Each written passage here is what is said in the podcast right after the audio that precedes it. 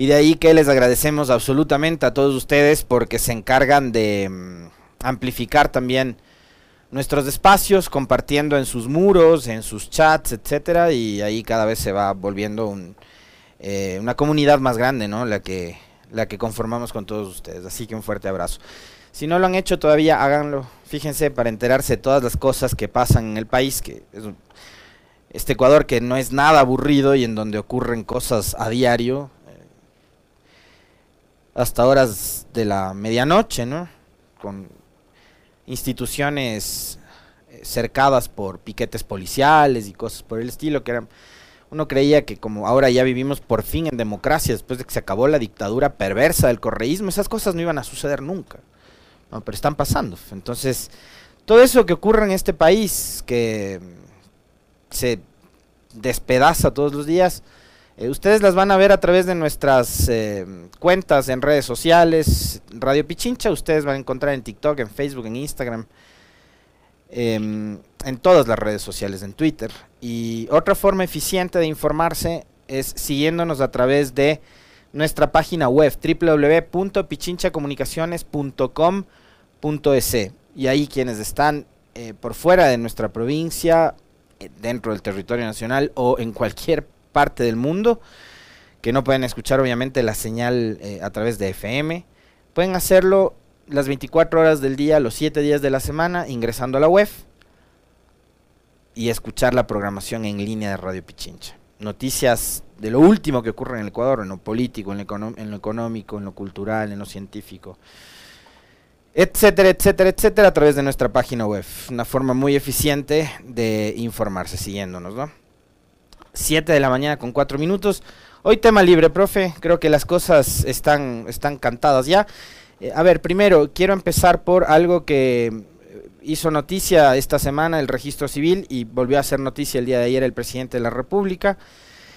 Eh, de ahí me asaltan algunas dudas y es, eh, hay instituciones y hay rangos medios del gobierno que toman decisiones sin consultarle, presidente.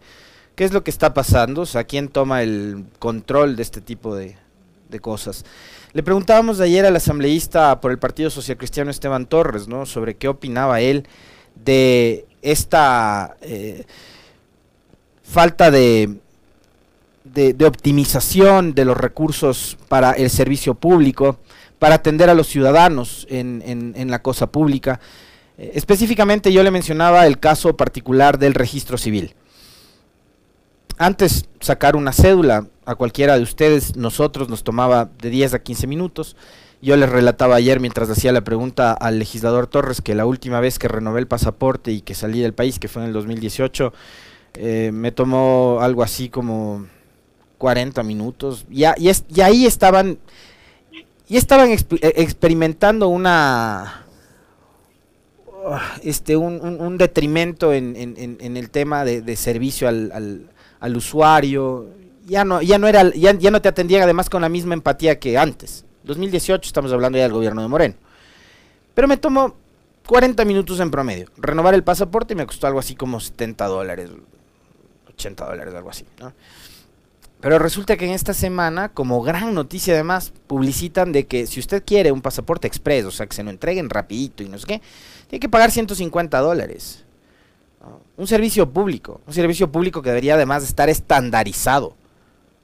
Es decir, debería costar lo mismo para todos los usuarios. ¿Ya?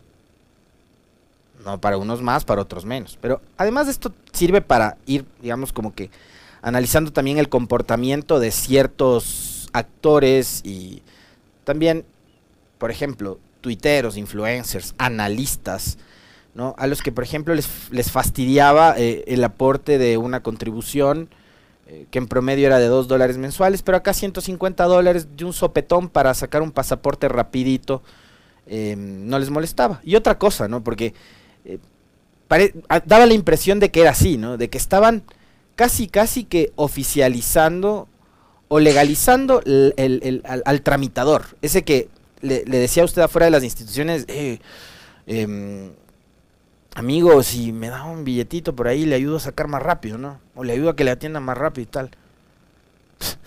Quisieron legalizar a los tramitadores, ¿no? Entonces, paga 150 dólares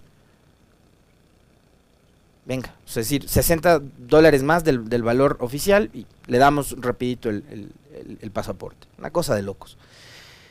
El presidente Lazo, a su arribo de China, creo que se ha enterado de esta novedad y ha dispuesto que se baje inmediatamente el programa de pasaportes express, lo cual está bien. Pero la pregunta que me asalta y que yo me imagino a todos ustedes también es, presidente, ¿quién controla eso? O sea, ¿quién le dijo al director del registro civil o a las autoridades del registro civil que lo hagan? El presidente Lazo en un par de tweets ha dicho, he revisado el programa de pasaportes express del registro civil y he pedido que le den de baja inmediatamente. A su vez solicité que los servicios continúen en proceso de mejora sin afectar los bolsillos de los ecuatorianos. En el gobierno del encuentro no existen distinciones de precios para servicios que deben darse a todas y todos por igual. Las emergencias deben atenderse como tales, con el mismo precio y celeridad para todas y todos. Es lo que les decía hace un momento, debe ser un precio estandarizado para absolutamente todos los ciudadanos. No puede haber un precio para ecuatorianos de primera, de segunda o de tercera. Así que por lo menos esto, bien. Pero ya la metedura de pata estuvo, ¿no? Por parte del funcionario que haya sido, el director del registro o, el genio al que se le ocurrió la fantástica idea de sacar eh, pasaportes express, por un lado. Por otro, el presidente Lazo ayer en una, en una conversación con, con medios que, acostumbra a tener en, en, Palacio, eh, ha dicho que, que él no puede resolver el problema de la inseguridad porque esto data de hace 15 años. Escuchémosle para, para profundizar el, el análisis. ¿ya? No podemos permitir que esto sea una selva y que sea tierra de propiedad de las bandas del narcotráfico, de trata de personas. No lo podemos permitir, pero con toda sinceridad, no me pueden pedir a mí que resuelva un problema de 15 años en un año, en un mes o en una hora.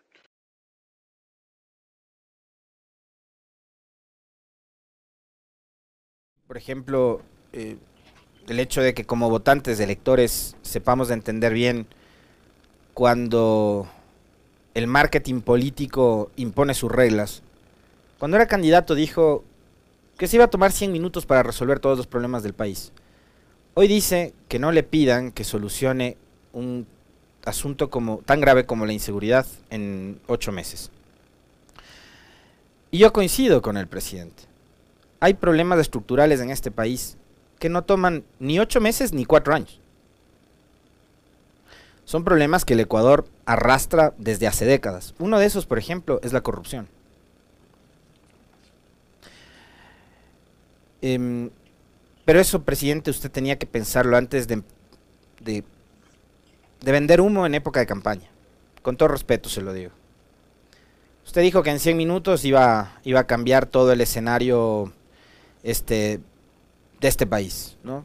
Y vemos que no ha sido tan fácil. No es tan sencillo el hecho de, de cambiar eh, problemas tan críticos, tan graves como este la inseguridad. Pero creo que también los ciudadanos tenemos que empezar a valorar este asunto en particular, ¿no? El de las campañas, el marketing de las campañas, cómo se venden los candidatos a la hora de ganar una elección, ofreciendo cosas imposibles. En 100 minutos dijo que iba a cambiar este país. Y no, es tan fácil como eso. Entonces, pero también creo que los ciudadanos tenemos que exigir más y ponernos más rigurosos también a la hora, con nosotros mismos, a la hora de elegir, a la hora de elegir.